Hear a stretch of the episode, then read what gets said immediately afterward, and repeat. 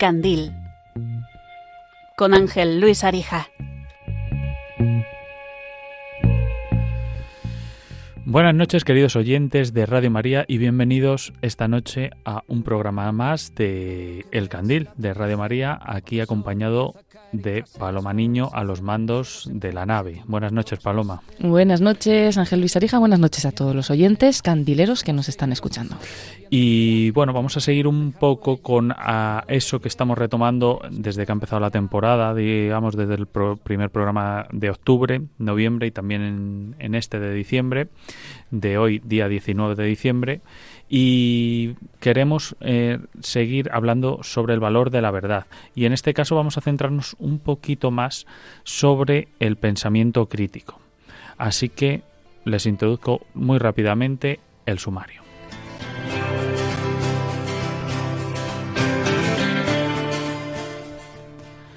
Tendremos a José Carlos Ruiz, doctor en filosofía y profesor en la Universidad de Córdoba. Y a Marta Prada, formadora y educadora.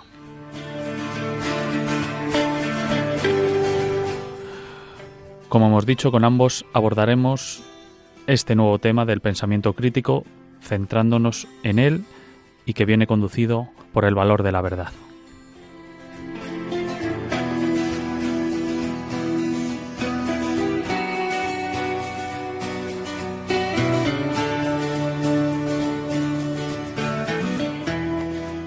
A las 11 de la noche, Ángel Arija enciende el candil en Radio María.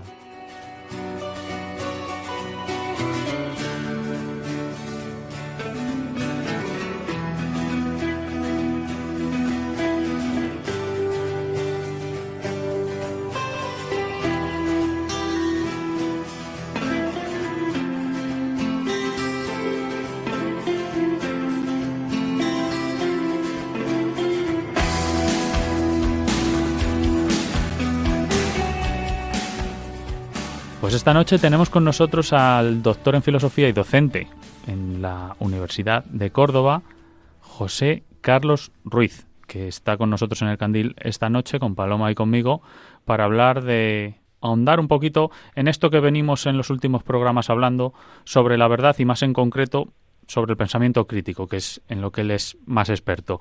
Buenas noches, José Carlos. Hola, buenas noches, Ángel, ¿qué tal? Buenas noches, José Carlos. Encantados de que estés con nosotros. De hecho, en algún programa te hemos nombrado alguna conferencia tuya, aunque todavía no habías estado con nosotros. Incluso en algún momento lo, dijimos, ¿no? Vamos a buscarle y por fin pues te tenemos. Es un placer que estés esta noche con nosotros. Es un placer. Ya veo, ya veo que se ha anticipado mi yo digital a, mi yo real. Pero bueno, nada. Y tuyo escritor, y tuyo escritor también. y el sí, el yo escritor se expande por de manera solitaria también. Pero bueno, encantado de poder compartir este ratito con vosotros en esta noche tan fría. Igualmente, José Carlos, pues mm, simplemente para ir centrándonos un poco el tiro, ¿qué es esto del pensamiento crítico? ¿Nos puedes poner algún ejemplo para, para centrarnos? Bueno, es la capacidad que, que, todo ser humano, digamos, trae de serie para que nos entendamos de, de manera muy sencillita Em, a través de la cual tiene que interpretar el mundo en el que se, se desenvuelve. Entonces, desde esa perspectiva, claro, todos tenemos eh, un montón de herramientas que bien desarrolladas pues pueden facilitar esa comprensión, adaptación y modificación del entorno de cada uno eh, de una manera, pues digamos, más óptima o menos óptima. desde esa perspectiva yo siempre que, que trabajo el tema del pensamiento crítico me gusta pluralizar muchas de esas, de esas facetas que tenemos metodologías de trabajo muy concretas, ¿no? aterrizadas, por, yo que sé, en el aula cuando he trabajado con los alumnos, en, los eh, cursos de formación cuando voy a centros educativos con, profesores. Y entonces esas herramientas que están de serie muchas veces las utilizamos de manera inconsciente y quizá en algunas ocasiones em, pues sin, sin una metodología específica. Entonces desde esa perspectiva, bueno, pues he intentado aterrizar esto en lo cotidiano y, en eso estamos, mm. intentando que el pensamiento crítico se erija en, la esencia de, lo contemporáneo. Mm. Porque ahora estamos como en... Es más difícil desarrollar el pensamiento crítico. Lo digo por, por, por una cosa, mm. simplemente, por, porque tenemos que tener un criterio de todo lo que nos viene y es que nos viene mucho de golpe. Entonces, claro. ¿cómo podemos bueno, administrar eso y sobre todo que aquí lo hacemos también, eh, somos los, los primeros pecadores en hacerlo, de dar recomendaciones, ¿no? Y nos vienen tantas recomendaciones por tantos sitios y tan diversas que el, mm, digamos, centrar el tiro y, saber qué es con lo que nos tenemos que quedar es a veces más difícil que nunca o estamos me da la sensación a mí que en, un momento de la historia o en el momento de la historia en el que más importante es eh, este desarrollo o, saber o tener un pensamiento crítico fuerte sí sí y comparto eh, tu diagnóstico sobre lo contemporáneo es decir eh, Ahora, quizá por eso, ¿no? El, el, hecho de que haya dedicado los últimos siete o ocho años de mi vida a, trabajar esto, ¿no? Este análisis, porque yo ya percibía también em, que el, yo, he estado 20 años dando clases en secundaria y en la ESO, y, luego los últimos cinco pues ya estoy solamente en la universidad. Entonces, bueno, en, en, la transición de un sitio hacia otro yo ya percibía que mis alumnos de secundaria, desde que las nuevas tecnologías se habían apoderado de su campo atencional, eh, había menos capacidad de, de, es decir, tenían menos criterio a la hora de, mm. de analizar la información que consumían en, en, esos aparatos y luego también estaba modificándose una parte de su identidad. Entonces, esa dificultad en el siglo XXI de trabajar el pensamiento crítico, yo, al igual que tú, considero que eh, se ha incrementado, porque mm. la opcionalidad del mundo actual es una opcionalidad titánica si me apuras, casi pantagruélica y, en algunas ocasiones hasta grotesca, que hace mm. que el individuo que no tenga criterio o, que, o cuyo criterio no haya sido educado desde el plano de lo real, se someta al criterio de lo digital, cosa que nunca había pasado con tanta potencia. Mm. Y es que el mundo digital está creando eh, criterios desde un plano de lo virtual hacia un plano de lo real. Mm. si nos paramos a pensar, no deja de ser paradójico que un mundo que nosotros hemos configurado y creado, como es el mundo de lo digital, esté empezando a configurar y a ordenar el mundo de lo real. O sea, es, algo bárbaro. Por eso creo que es más difícil que, que antes el, trabajar el pensamiento crítico como la competencia básica con la cual el, el sujeto interacciona con el mundo en el que se encuentra. Y de ahí que, bueno, que en mis últimos cuatro o cinco libros hayan estado trabajando el tema del pensamiento crítico asociado con la identidad, es decir, cómo se están configurando las identidades en el siglo XXI a través de estos esquemas de omnipantalla que, que, que arrojan ¿no? todo proceso atencional del sujeto. Porque ahora, José Carlos, no habría que distinguir solo a lo mejor entre la información que nos llega, qué información es real, qué información no es real, sino también de las opiniones que recibimos a través de, esas redes sociales que también has mm. nombrado, sobre todo en los jóvenes, pero bueno, también en los no tan jóvenes, ¿no? Nos fijamos muchísimo en esas críticas de las redes sociales, eh, son los que nos configuran un poco o pensamos que somos lo que estamos reflejando en las redes y lo que otros piensan de nosotros, pues cómo podemos hacer, ¿no? Para, tanto para ayudar a los jóvenes como para todos los que lo necesiten, ¿no? Cómo darle importancia a las opiniones que realmente hay que dárselas, no tanto a, a, los demás, a personas que ni siquiera muchas veces conocemos en redes, pero que están teniendo tanta importancia, ¿no? No sabemos cómo distinguir entre qué opiniones sí que tenemos que, pues, que tener eh, como referentes y cuáles pues tenemos que obviarlas totalmente, ¿no? Bueno, es que ah, em, habría que empezar a exigir un poco de Em, educación em, crítica en, los niveles más inferiores, pero también en los niveles más superiores, en, los procesos de qué información es la que voy a incorporar o qué opinión, como tú dices, ¿no? Porque la palabra opinión, de todas maneras, me parece que es algo que tendríamos que poner siempre en contexto, porque hay em, las opiniones, mm, dependiendo del sesgo eh, desde el que se viertan a la red social, ya sabemos que están condicionadas por el algoritmo que al que te la va a presentar. Entonces, mm. claro, desde esa perspectiva, quizás el, primer consejo que yo daría a alguien que consume mucha opinión en redes sociales es que siempre que se acerque a una red social lo haga eh, sin su yo digital, es decir, que elimine eh, la posibilidad de que el algoritmo lea eh, sus tendencias para que le siga ofreciendo más de lo mismo y por lo tanto cierre la posibilidad de diversificar sus propias opiniones. Es decir, cuando, cuando empezamos a consumir mucha pantalla, el principal problema que yo detecto es que las opiniones que consumimos siempre empiezan a estar decantándose hacia el mismo sitio. Y es porque el algoritmo cree que te interesa mucho ese sitio. Entonces, todo lo que te va a, ofertar es eh, más, más opinión o más información que polarizará tu actitud hacia la vida y, por lo tanto, minimizará tu foco hacia el campo de lo contemporáneo. Mientras que si tú no entras con tu yo digital, es decir, si no entras con tu perfil, sino que entras en abierto, podrás ir tú mm, mirando información desde tu criterio hacia la pantalla. Yo siempre digo que cuando nos acercamos a, la pantalla pueden ocurrir dos cosas. Si tú te acercas a la pantalla con criterio, y yo eh, eh, quiero pensar que en mi caso es muy particular, encuentras en la pantalla la panacea en el siglo XXI. Yo no demonizo las nuevas tecnologías, me parece que son maravillosas porque para mí Internet y las redes sociales se han convertido en la esencia de la investigación y de la curiosidad que, tengo como seña de identidad. Entonces, sin ellas, mi, curiosidad se saciaría quizás de una manera eh, menos intensa. Por eso para mí, cuando tú te acercas a una, a una red social o a una pantalla que está conectada a Internet con criterio, ahí encuentras la panacea para, para desarrollarte. El problema está cuando te acercas sin criterio. Porque cuando te acercas sin criterio, entonces la pantalla es la que va configurando tu criterio. Y si las opiniones que estás consumiendo en esa pantalla son opiniones que tu algoritmo detecta que, que consumes con, cierta asiduidad, no te va a ofrecer la pluralidad de otras opiniones y por lo tanto te puedes fanatizar dentro de ese proceso de opinión. Y ahí es donde yo veo que está el peligro. Es decir, cada vez encuentro a gente más polarizada que consume pues solamente un medio de comunicación, que solamente escucha un tipo de radio, que solamente ve un canal de televisión o ciertos canales de televisión afines a su ideología o a su, eh, fíjate, ideología me parecería incluso darle un estatus intelectual, a su a su identidad emocional más que otra cosa. Entonces, desde esa perspectiva sí, sí veo que, bueno, que, que tendríamos que tener una educación crítica un, poquito más eh, fundamentada desde el inicio, es decir, desde infantil y primaria. Hmm.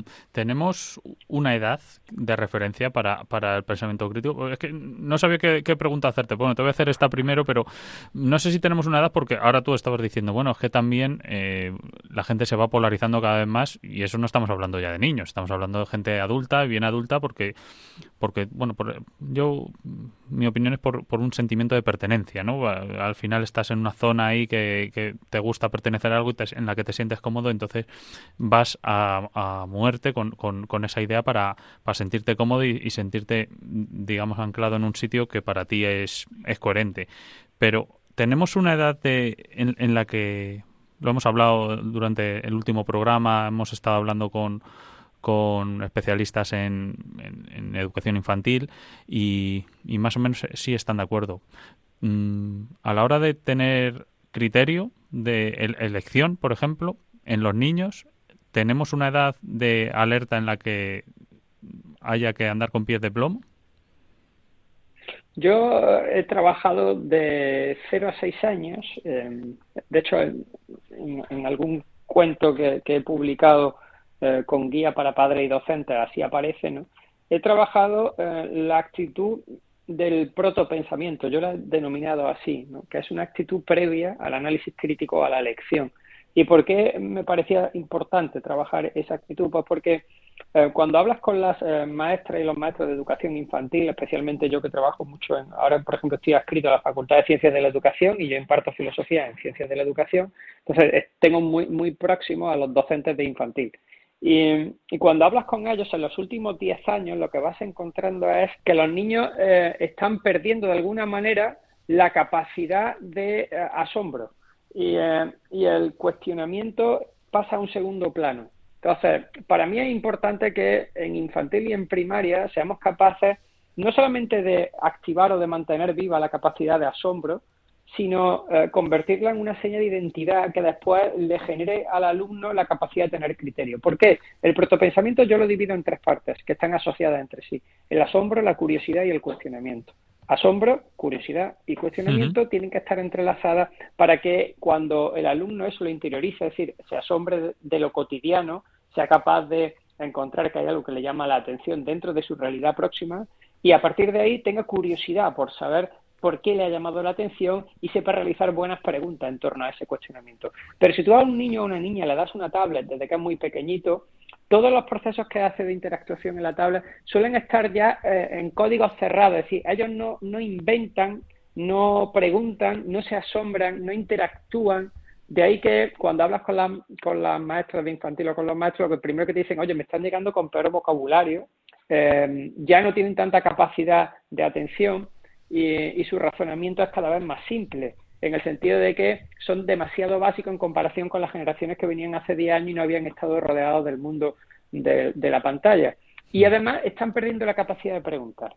Antes los niños eran muy latosos, no sé si lo recordáis, con, con 5, 6, 7 años el por qué, el por qué, y querían saber y querían profundizar y tenías que darle miles de explicaciones. Esto está desapareciendo. Por eso creo que desde el inicio, desde que el niño tiene añito y medio, dos, y ya maneja vocabulario y está teniendo una cosmovisión muy, muy próxima a, su entorno, en ese momento hay que empezar a, insertar las semillas de, del asombro de lo cotidiano, es decir, que mire la realidad que con unos ojos siempre curiosos y después trabajar esa, ese concepto que es el cuestionamiento de lo real. Y a partir de ahí ya podríamos trabajar el criterio en primero de primaria, pero de 0 a 6 años yo trabajaría ese protopensamiento. Mm. Bueno, yo soy de la opinión de que cada vez nos asombramos por o sea, nos cuesta más asombrarnos de las cosas, no valoramos. Sí, mira, me estaba acordando de una anécdota que hace poco comentábamos de un niño en concreto que venía de un parque de atracciones así como de dinosaurios y mm. demás y vino diciendo, pues no me gustó nada, pues era, era, pues, pues era una tontería, ¿no? Tal. Y en realidad mm. muchas veces es porque ya han vivido tantas cosas, han visto tantas cosas, aunque sea muchas veces a través de las pantallas, que ya no les sorprende, ¿no? Totalmente. Es que la saturación y la exposición de imágenes a las que están sometidos eh, está haciendo que la gente eh, cada vez necesite un, consumo em, radical para em, poder experimentar esa necesidad de asombro que en el fondo tenemos todos. Cuando realmente de lo que se trata, y yo por lo menos lo he tratado de explicar así en, en la narrativa infantil que he publicado, de lo que se trata es de que se den cuenta de lo asombroso que es el mundo que les rodea. Es decir, que que desde que te levantas hasta que te acuestas, cuando tú entras en una clase de infantil y te pones a mirar los detalles que hay, desde el lápiz con el que vas a escribir y no sabes de qué está hecho, pasando por la pantalla que se enciende y hay una persona hablando en la otra parte del mundo en tiempo real y no sabes cómo ha llegado su imagen hasta ahí. Es decir, que si te pones a mirar desde la perspectiva de lo asombroso, no hace falta que te vayas a, a contenidos extremos para entender el asombro, sino recuperar esa mirada de lo natural o de lo próximo desde una perspectiva em, eh, que elimine todo código de saturación eh, de imagen al, que hemos llegado. Hmm. Entonces, desde ese plan, yo creo que es muy importante trabajar con ellos eh, los ámbitos de proximidad, es decir, recuperar esa mirada limpia hacia cosas que se dan por hechas, que luego cuando intentas explicarlas,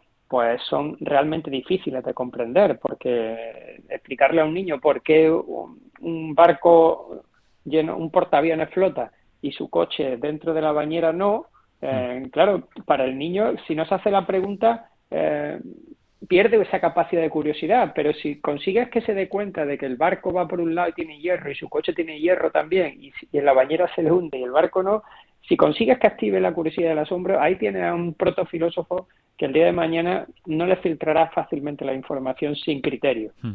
Pues hay trabajo ahí, ¿eh? hay trabajo que hacer, pero bueno, quiero, quiero abrir un paréntesis porque estamos hablando de los niños, pero por hacer un paréntesis con los adultos, vale, has dicho eso del asombro, la curiosidad y el, y el cuestionamiento, mm, pero cuando somos mayores ¿Qué hacemos con ese hmm. pensamiento crítico generalista, voy a denominarlo así, es decir, ese cuestionamiento de cosas que a mí por lo menos me chirrían hoy y cada día me chirrían más algunas cosas como que nos quieren ir poniendo la sociedad, las redes, como estamos hablando, mm, los telediarios, la, información generalista y en la que a ti hay algo, o sea, no quiero entrar en ningún, en, ningún caso concreto, pero hay algo que dices, me la están colando, me la están colando, pero con muchas cosas.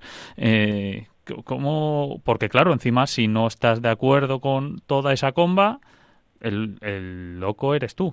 Entonces, y el, y el o, el orceno, o el, o el, o el poco crítico, o el, o el, o el mala persona, o el cualquier cosa, porque si no estás con ese pensamiento generalista, y a ti, como, vamos a decirlo, pensador de alguna forma o cuestionador de todas estas cosas, mm, te niegas de alguna hay una, cosa en, la cabeza que, que, lo niegas. Qué hacemos con, con esta frustración ¿Cómo, o cómo nos la comemos bueno a ver en, primer lugar yo creo que es importante que, que, de alguna manera pluralicemos los focos de atención. Es decir que cuando acudamos al, a, eso que tú dices que, te levanta cierta sospecha y, que tiene una intuición ahí de que están intentando venderte una moto que no arranca. Bueno, pues desde esa perspectiva yo creo que es muy importante pluralizar esos focos atencionales en torno a múltiples canales para que cuando tenga esa intuición esté respaldada también por otras perspectivas sobre aquello que te está llegando y te provoca eh, ciertas dudas. Pero eh, frente a la masa no hay mucho que hacer, es decir, no es mm. nuevo, Ortega ya lo decía, es decir, que, la rebelión de las masas siempre ha existido, siempre va a estar ahí. Eh, ahí lo, importante está en que la creación de la identidad tuya esté centrada en, los ámbitos de proximidad que te den una estabilidad emocional e intelectual. Mm. Eso implica mm, que tampoco seas tú el eje sobre el que se vertebra la verdad, pero sí que tenga una opinión formada, educada, si me apura, en mm. torno a cuáles son las jerarquías eh, con las que te encaminas por la vida. Mm. Que eso también me parece muy importante. Y en esas jerarquías en las que te encaminas por la vida, oye, hay una base fundamental que es el respeto hacia las jerarquías de los otros, eh, no tanto hacia las opiniones. Cuidado, porque yo soy una persona que creo que no todas las opiniones son respetables, pero sí es verdad que las personas sí. Entonces, a veces confundimos una opinión con una persona, que me parece muy, muy doloroso. Es decir, yo puedo encontrar a alguien que me da una opinión sobre algo y de repente eh, no estoy de acuerdo con esa opinión y encierro a la persona en esa categoría.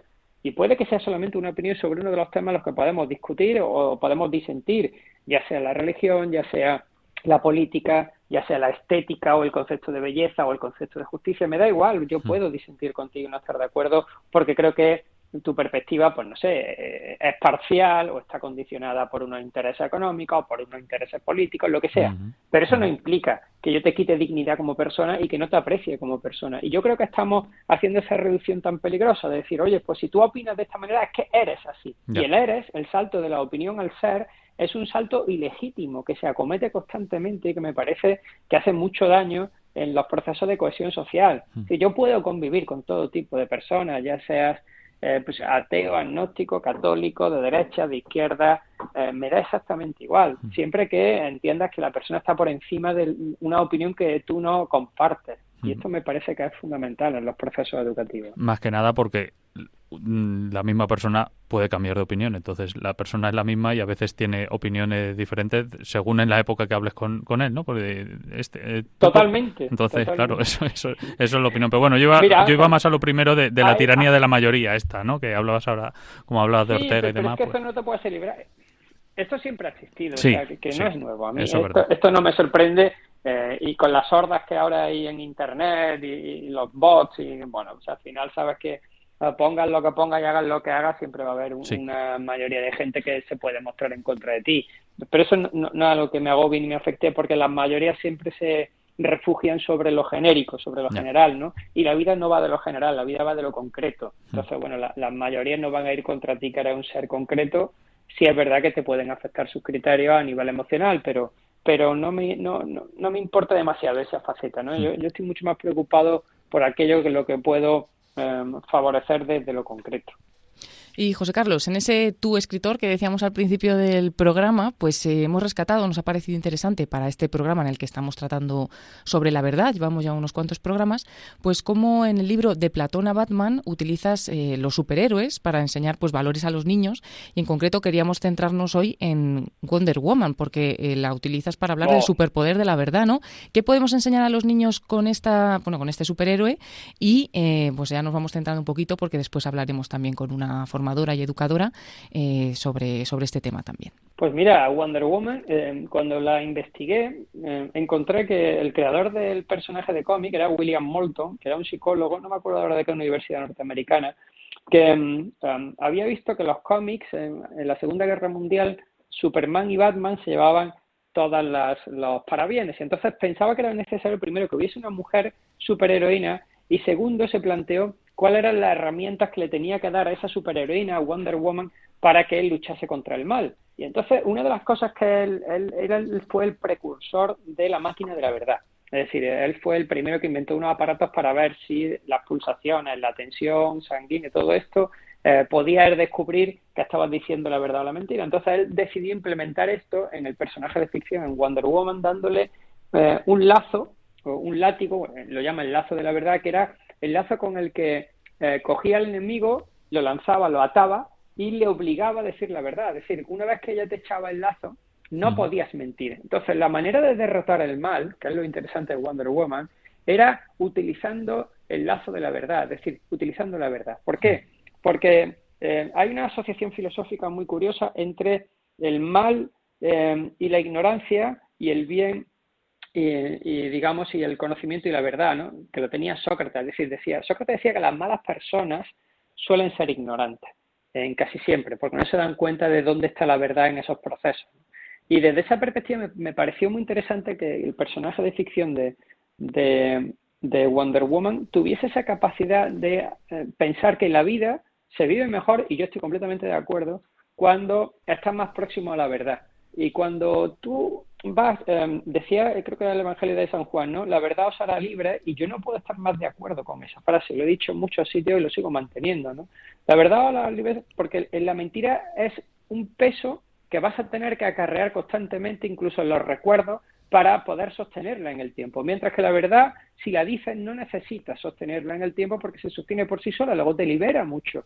Es decir, todo proceso de verdad hace que el sujeto se libere de una carga, mientras que todo proceso de mentira amplía la carga en el sujeto porque va a tener que estar siempre teniéndola presente para que no se le olvide, porque si se le olvida, le pillan la mentira, ¿no? Entonces, desde esa simplicidad tan básica, me parecía que era una superheroína maravillosa para poder extraer una serie de enseñanzas del cómic o de la película. Y ya, José Carlos, casi como un titular te vamos a pedir, porque bueno, se nos ha pasado el tiempo y vamos a hablar a continuación con Marta Prada, que es formadora y educadora también. Y te escuchábamos decir en una ocasión que ese asombro, curiosidad y cuestionamiento, ¿no? Con el que hay que eh, ayudar a los niños a que, aprendan a pensar bien y para enseñarles también a tener ese pensamiento crítico cuando aún no lo tienen, ¿no? Que son muy pequeñitos. Está el tema también de ayudarles a escribir la carta a los Reyes Magos, ¿no? Eh, ¿Alguna vez has contado una anécdota con tus propios hijos? ¿Cómo podemos hacerlo? Y ya contigo, pues nos vamos con con Marta que nos dará también otras claves. Pues mira, la, Carta de los Reyes Magos para mí es, un, deber eh, eh, moral eh, y en todo caso un, proceso educativo precioso y es que los niños cuando acaba el año y tienen que escribir esa carta tengan que revisar, es decir, mirar para atrás y hacer una autoevaluación de qué es lo que han hecho bien, lo que han hecho mal, cómo se, cómo se, se ven desde la perspectiva del código moral social hacia el individual. Eso me parece muy bonito. Y luego, Em, yo cuento también que a la hora de elegir eh, la carta de Reyes Magos los juguetes, em, a, mi mujer y a mí nos pareció muy importante que ellos tuvieran criterios, es decir, que fueran forjándose un criterio en ese catálogo de Reyes Magos gigantesco que a veces recibimos en casa, ¿no? O, lo cogemos de centros comerciales y se vuelven locos pidiendo. Entonces, lo que les pedimos fue, bueno, centrarnos en analizar qué tipo de juego hacen, es decir, bueno, pues eh, a qué ha jugado más los últimos seis meses, por qué ha jugado más eso, entonces si quieres pedir un regalo de Reyes Magos, pues vamos a irnos a esa sección en la que tú ya tienes el criterio sobre aquello que te gusta cuando juegas. Y desde esa perspectiva, eh, tienen que eh, jerarquizar partiendo de la realidad. Es decir, bueno, yo sé que a ti te gusta mucho el videojuego, pues entonces abrimos la sección de videojuegos y a ver qué videojuego te apetecería pedir. ¿Para qué? Pues para acertar también eh, y en el, en el análisis. No puedes pedir sin ton ni son simplemente por una cuestión estética o por un impulso inicial hacia el, juego o el juguete que has visto en el catálogo, sino eh, con un proceso reflexivo sobre tu propio modelo de juego y a partir de ahí, oye, pues te acerca a escribir la carta de Reyes Magos con criterio. Y la verdad es que eh, lo recomiendo a todo el mundo que tenga niños en edad de, Reyes Magos a la hora de escribir esas cartas, eh, que antes de que se le abra el catálogo, eh, se hable con ellos sobre cuáles son los modelos de juego que más les gusta, eh, dónde han dedicado más tiempo, por qué, etcétera, etcétera, y entonces ir al catálogo primero a esa sección y luego, bueno, pues hacer un sondeo sobre las otras secciones para probar, ¿no? Porque puede haber juegos que nunca hayan probado y que también les gustan. Bueno, pues recojo ese guante. Vamos a preguntarle también a Marta Prada, como decía Paloma, acerca de, de todo esto y de a la hora de elegir con los niños. Así que va a estar vamos a seguir en esta línea. José Carlos Ruiz, no tenemos tiempo para más, pero te agradezco muchísimo que hayas estado esta noche en el Candil con nosotros, con Paloma Niño y conmigo. Y espero que no sea la última vez, pero bueno, eh, no quiero abusar ya más de tu tiempo, así que mm, te despido y con, una gratitud enorme a, a, ti, José Carlos, José Carlos Ruiz, doctor en filosofía y profesor de la Universidad de Córdoba. Muy buenas noches y muchas gracias. Nada, buenas noches a los dos, a Paloma y a ti Ángel. Ha sido un placer y espero también que no sea la última vez. Un abrazo. Muchísimas gracias, José Carlos. Un abrazo.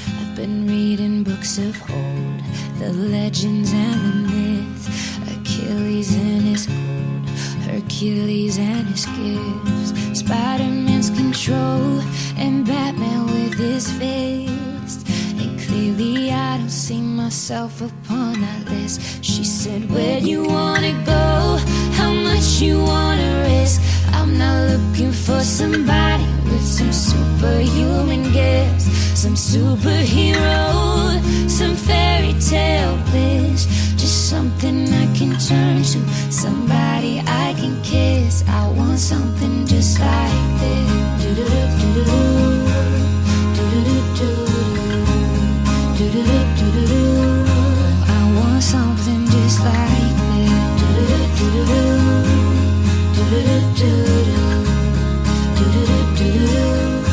I want something just like this. Been reading books of old, the legends and the myths, the testaments they told, the moon and its eclipse, and Superman unrose super before he lives.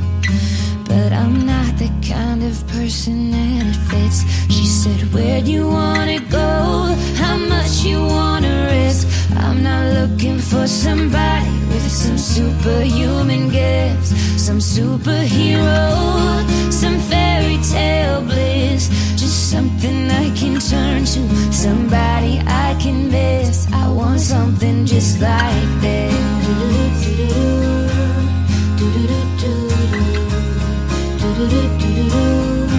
I want something just like this.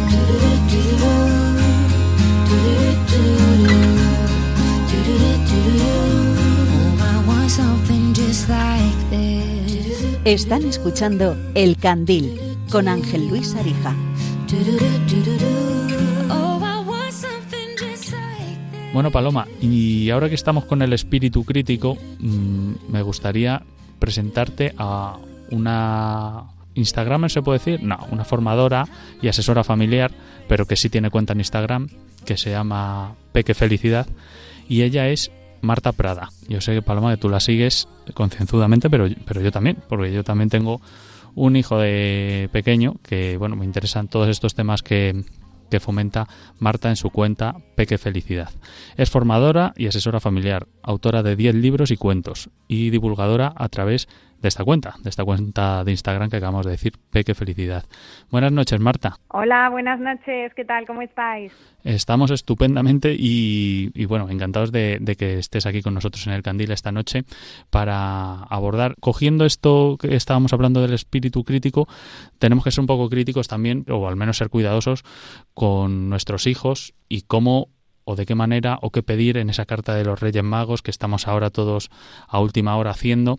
Y nos gustaría saber qué tienen que hacer estos pequeños para, para, para escribir los Reyes Magos, cómo, mmm, cómo podemos evitar ese síndrome porque ahora todo el mundo parece que tiene de todo, ¿no? Y los niños cogen el catálogo y no saben ni qué elegir y no, los padres no sabemos cómo ayudarles a escribir la carta. Entonces, ¿cómo podemos evitar eso que hablas tú de, en tu cuenta de Instagram del de síndrome del niño hiperregalado? Sí, bueno, lo del síndrome del niño hiperregalado realmente es como una forma de acotar mmm, las consecuencias que se suelen suceder cuando los niños reciben demasiadas cosas materiales. Por eso yo solo decía a los papás y a las mamás, en primer lugar también todo empieza yo creo un poco en nosotros, ¿no? En si nosotros estamos muy centrados en las cosas materiales en estas fechas, no solo en Navidad, también en cumpleaños, en qué ponemos el foco nosotros.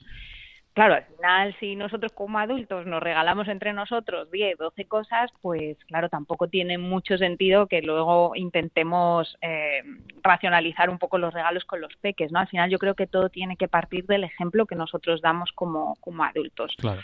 Y luego, sobre lo que me decías del tema de los catálogos, etcétera, pues yo suelo recomendar mucho que precisamente que eviten catálogos comerciales, uh -huh. que esa carta, como comentas, que la creen un poco pensando en los gustos de los niños y las niñas, es decir, qué le apasiona a mi hijo, qué le gusta a mi hijo, yo que sé, mi hijo, por ejemplo, eh, pasa mucho rato con construcciones, vale, pues a lo mejor eh, tenemos que ir por ahí, o le encanta de repente un deporte, o sea, pensar realmente en qué le gusta a mi hijo. Al final, cuando ellos ven catálogos, ahí se crean muchas necesidades que son ficticias, ¿no? Igual que cuando consumimos los anuncios de publicidad, son impactos mmm, que se reflejan en los niños y que realmente, pues, a lo mejor les pueden crear muchas necesidades que realmente pues no tienen, ¿no? Entonces, pues un consejo que podemos dar, pues evitar esos catálogos comerciales, evitar la sobreexposición a pantallas en estos días y observar mucho eh, qué es lo que realmente les interesa, ¿no?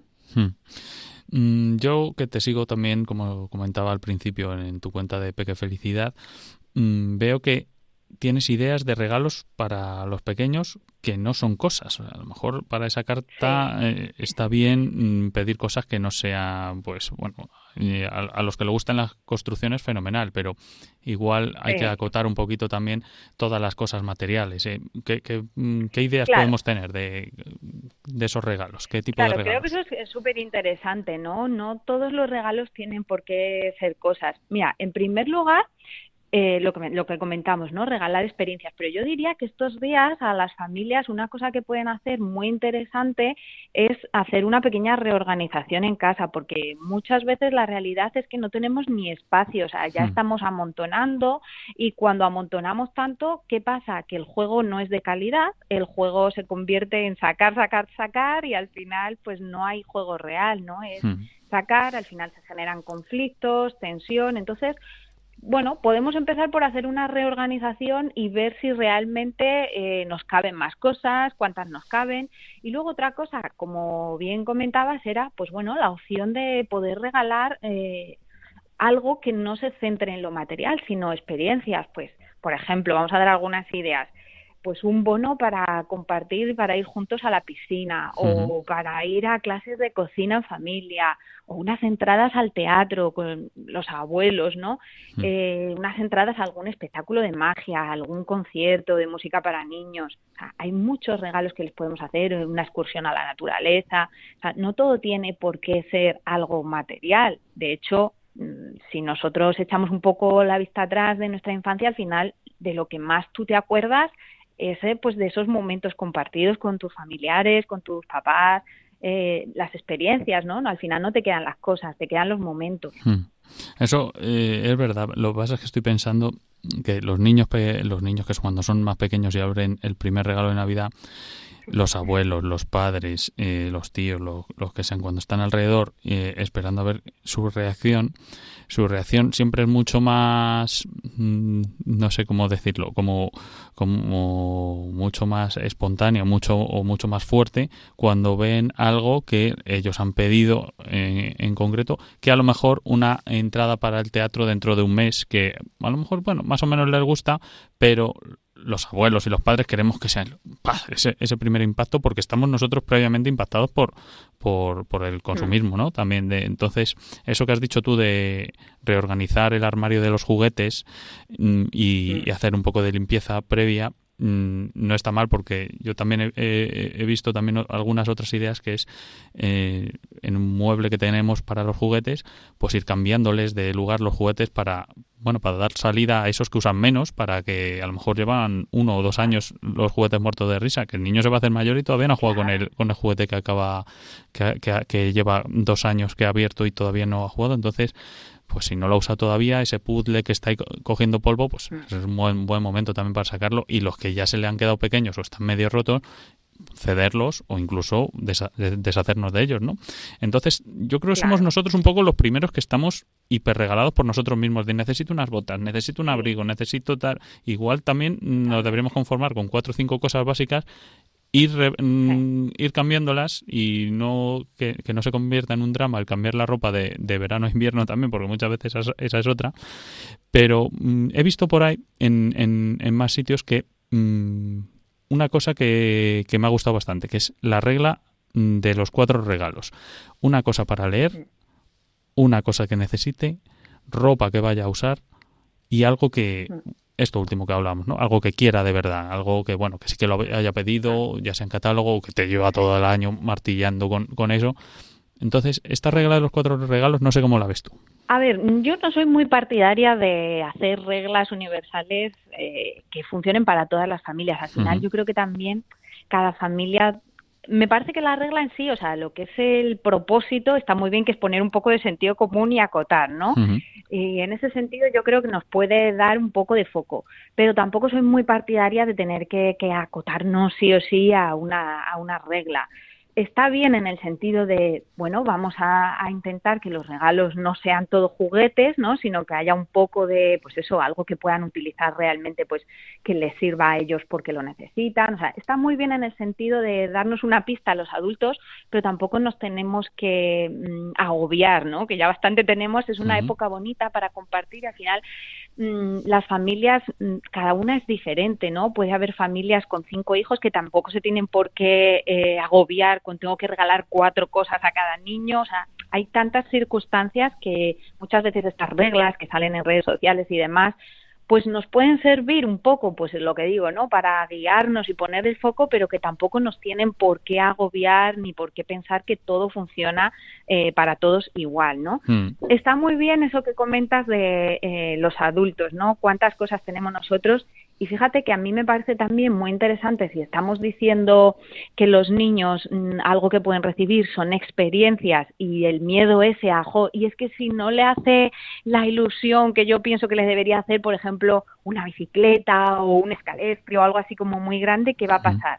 Bueno, pues ahí en ese sentido tenemos que empezar por nosotros mismos. Si nosotros empezamos regalando experiencias eh, a nuestra pareja, pues por ejemplo, pues eh, vale para un fin de semana o vale para un masaje o vale, o sea, si nosotros empezamos dando ejemplo, pues es más probable que nuestros hijos normalicen también y reciban esos regalos también con, con la misma ilusión. También la forma de presentar el regalo al niño, es decir, si tú preparas con una cartulina, lo haces bonito, les preparas un juego de pistas que ellos vayan viendo al final a qué les conduce y al final esté pues la experiencia, todo depende un poquito cómo tú lo, lo presentes, ¿no? Hmm. Y creo que algo muy interesante también estos días para decir, bueno, eh, la Navidad en realidad, ¿qué es? ¿Cuál es el foco de la Navidad? Al final son los momentos compartidos, el celebrar, el reunirnos con la familia, pues algo muy bonito que nosotros, por ejemplo, hacemos en familia todos los años es hacer una lista, pero una lista un poco diferente. No la lista de los regalos que quiero en Navidad, sino la lista de las cosas que me gustaría vivir en Navidad. Porque, por ejemplo, nosotros en nuestro caso, y supongo que muchas familias que nos escuchen estarán en la misma situación, nosotros vivimos lejos de nuestra familia. Hmm. Entonces, en Navidad nos juntamos y, claro, pues imagínate, mi peque todos los años está tachando el tiempo y los días que quedan para ver a los abuelos, ¿vale? Pues, ¿qué cosas me gustaría hacer estos días que voy a reencontrarme con mi familia? Hmm. Me gustaría eh, cocinar con mis abuelos, me gustaría mm, jugar a juegos de mesa, me gustaría, eh, yo qué sé, cantar canciones, me gustaría, o sea, ¿qué quiero eh, compartir? Hmm. con mi familia este año. Nosotros, por ejemplo, todos los años tenemos la tradición también de hacer como una excursión con los primos. Nos vamos a la naturaleza, hacemos una excursión. O sea, es al final yo creo que es cambiar un poco el foco, ¿no? Si el foco está en los regalos o el foco está en los momentos. Y, creo que eso es lo, más interesante de todo. O sea, que los niños que den valor a lo material, pero sobre todo que den valor a las personas y a los momentos, ¿no? Sí, estoy de acuerdo contigo y además, bueno, se trata también de fomentar un poco nuestro niño, también para, ya hablando de nosotros y no tanto de ellos, de los, mayores, fomentar de alguna manera esa, ese pequeño que nosotros llevamos dentro sin caer en ser demasiado pues, egoísta o, hipermotivado, que es lo que hablábamos al principio ¿no? de la entrevista, y, y llevárnoslo más a, un ámbito menos material, o más de vivir esas experiencias que son bonitas y que son únicas ahora en esta época del año, porque aprovechando que hace frío, en otros, en otros lugares no, pero aquí tenemos por así decirlo, entre comillas, la suerte de que hace frío, podemos estar más abrigados y, darnos cobijo entre nosotros, que se trata un poquito también de eso, de, apoyarnos. Mm, yo voy a barrer un poco para casa y como tengo un niño de nueve, ya para todos los que tengan nietos o hijos de dos, tres, dos, tres, cuatro, cinco, seis, siete, ocho años, ahí en las primeras etapas, estas que son tan importantes, les invito a que sigan a María Prada en su cuenta de Instagram Peque Felicidad porque tienen muchísimos consejos allí para, para aplicarles. Pero yo me voy a salir un añito o dos más y digo, yo tengo un, niño de nueve. Entonces, últimamente estás dando en, redes eh, las ideas para niños según las edades. ¿Qué me puede recomendar a mí? Porque claro, no vamos a estar recomendando edad por edad, pero ¿qué me puede recomendar a mí para un niño de nueve años? y así aprovecho. ya Pues mira, eh, hay, a mí hay dos cosas que me gustan mucho. Bueno, hay más, ¿no? Pero hay dos cosas que me gustan mucho, así como muy básicas. Uno son los juegos de mesa. Sí. ¿Por qué? Porque me parece que los juegos de mesa al final eh, fomentan también o dan pie a una experiencia que es compartir tiempo en familia. Al final regalas un juego de mesa y si quieres utilizar el, regalo, pues tienes que compartir un momento en familia. Entonces hay juegos de mesa chulísimos de todo tipo, muy estratégicos, muy pensados también en los intereses que pueda tener nuestro hijo, que le interesan los dinosaurios, el fútbol, o sea, es que hay juegos de mesa de todo tipo. Entonces creo que esa es una gran opción porque además nos va a fomentar eso, el tiempo de calidad en familia. Luego, a mí hay otra cosa que me parece que nunca está de más, que son libros, pero ojo, no los libros que nos gusten a nosotros, sino los libros de los temas que les puedan interesar a ellos. ¿Vale? Entonces, libros pensados en sus gustos, en sus intereses. Y luego, mm, por otro lado, por añadir algo más, lo que he dicho al principio, yo diría que las familias pensemos en lo que realmente le gusta a nuestro hijo. Que mm. mi hijo ahora mismo pues está eh, en un modo de fútbol, vale, pues vamos a pensar eh, pues una pelota, pues vamos a pensar algo relacionado con los intereses que él tiene ahora mismo, más que con las modas o con el juguete que se ponga de moda en este año, con lo que a él realmente le gusta, con lo que se fija, con lo que repite eso es lo que tenemos que fijarnos mm. los papás y las mamás, ¿no? Lo que realmente le interesa a nuestro hijo. Mm. Podemos, eh, en esa edad ya están como muy con el mundo de, las experiencias, entonces todo lo que sean experimentos científicos, eh, todo lo también todo lo de movimiento, ¿no? Unos patines, bicicleta, todo eso al final yo creo que es éxito asegurado. Mm. muchas veces eh, lo que has dicho tú, el tema del entorno, que no es nuestro regalo, ¿no? Porque tú dices, vale, sé lo que le gusta a mi hijo, o este año tengo claro cómo no caer en el exceso. Voy a comprar un juego de mesa y, pues yo qué sé, un libro, ¿no? Y esas dos cositas. Hmm. Claro, pero es que luego están los tíos, los abuelos, los cuñados, todo el mundo quiere regalar. Entonces, algo que podemos sugerir a nuestro entorno eh, con asertividad siempre, porque al final el regalo es algo como muy espontáneo, es que se junten para hacer un regalo común. Sí. O que regalen algo, pues como basándonos un poco en esa regla que decías tú de los cuatro regalos, ¿vale? Pues si yo voy a regalar ya el juego, el juguete, pues algo que necesiten, ¿no? Y que no sea, se junten de repente con diez juguetes. Hmm. Nosotros en el programa hablamos hmm. mucho de acerca de las pantallas y, demás y que hay que tener mm, bastante precaución a nivel de que no se centre todo en eso, que no pida la, pues, la consola de turno y todo juegos y todo pues jugar al, al videojuego tal y la tablet y el móvil y entonces eh, creo que eso también debemos acotarlo bastante en un porcentaje amplio y centrarnos más en las experiencias porque él te puede decir sí sí sí yo la experiencia la quiero tener pero pero jugando a, a las maquinitas y eso para mí es una experiencia estupenda entonces mm, hay que yo creo que también limitar eso y ya tiene que ser una parte una porción de la tarta también eh, solo para las pantallas, pero no muy amplia, porque si no se nos se nos va. No sé qué opinas tú eh, acerca acerca de esto, pero eh, tenemos que la semana pasada tuvimos un debate muy interesante con, con un experto en ciberseguridad y, y, nos hablaba que, que, que no podemos tampoco prescindir de, de, ellas absolutamente porque al final eh, tenemos que convivir ellos eh, no los podemos educar en que no haya que haya cero pantallas sí a partir de una edad ¿eh? sí me parece que es hasta los tres años nos dijo otra experta en, educación y, y, y sí ahí sí que están todos los expertos más, más de acuerdo de que de cero a tres años prácticamente cero pantallas, pero después hay que hacerlo muy poco a poco. No sé cómo ves tú este, o si es un problema, si estamos ante un problema de, de este tipo.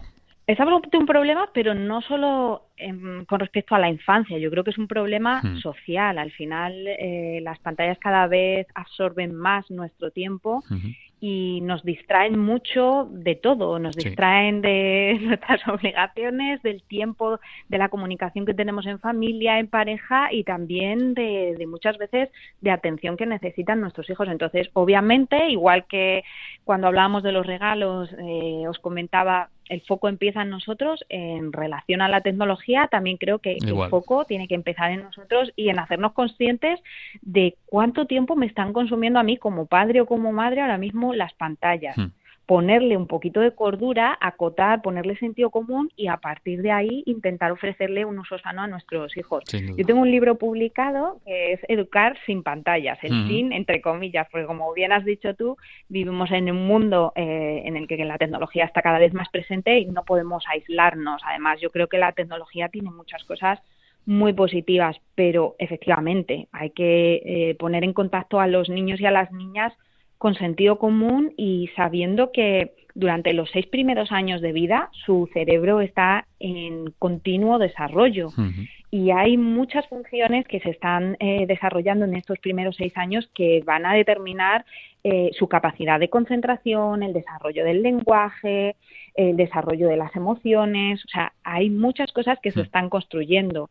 Está demostrado científicamente que las pantallas obstaculizan eh, el desarrollo sano de, pues eso, de, la atención, de la concentración. Entonces, es necesario acotar y es necesario limitar su uso.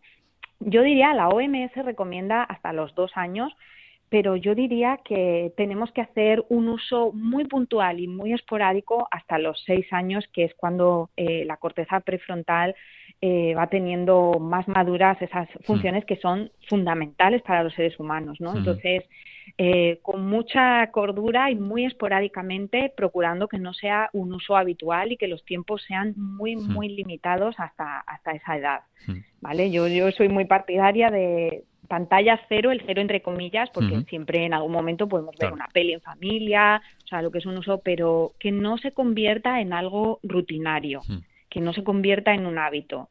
Y a partir de ahí, pues claro que sí, ¿no? O sea, si tenemos este uso eh, acotado, claro, tú vas, ayer yo misma estaba en una cafetería y había una mesa de niños que estaban con sus papás y demás, y estaban eran cinco niños de diferentes edades, había de tres, de cuatro, o sea, y estaban los cinco niños y estuvimos allí media hora, tres cuartos de hora, cada uno con un teléfono, hmm. viendo TikTok, o sea, o sea, no levantaron la vista de los teléfonos.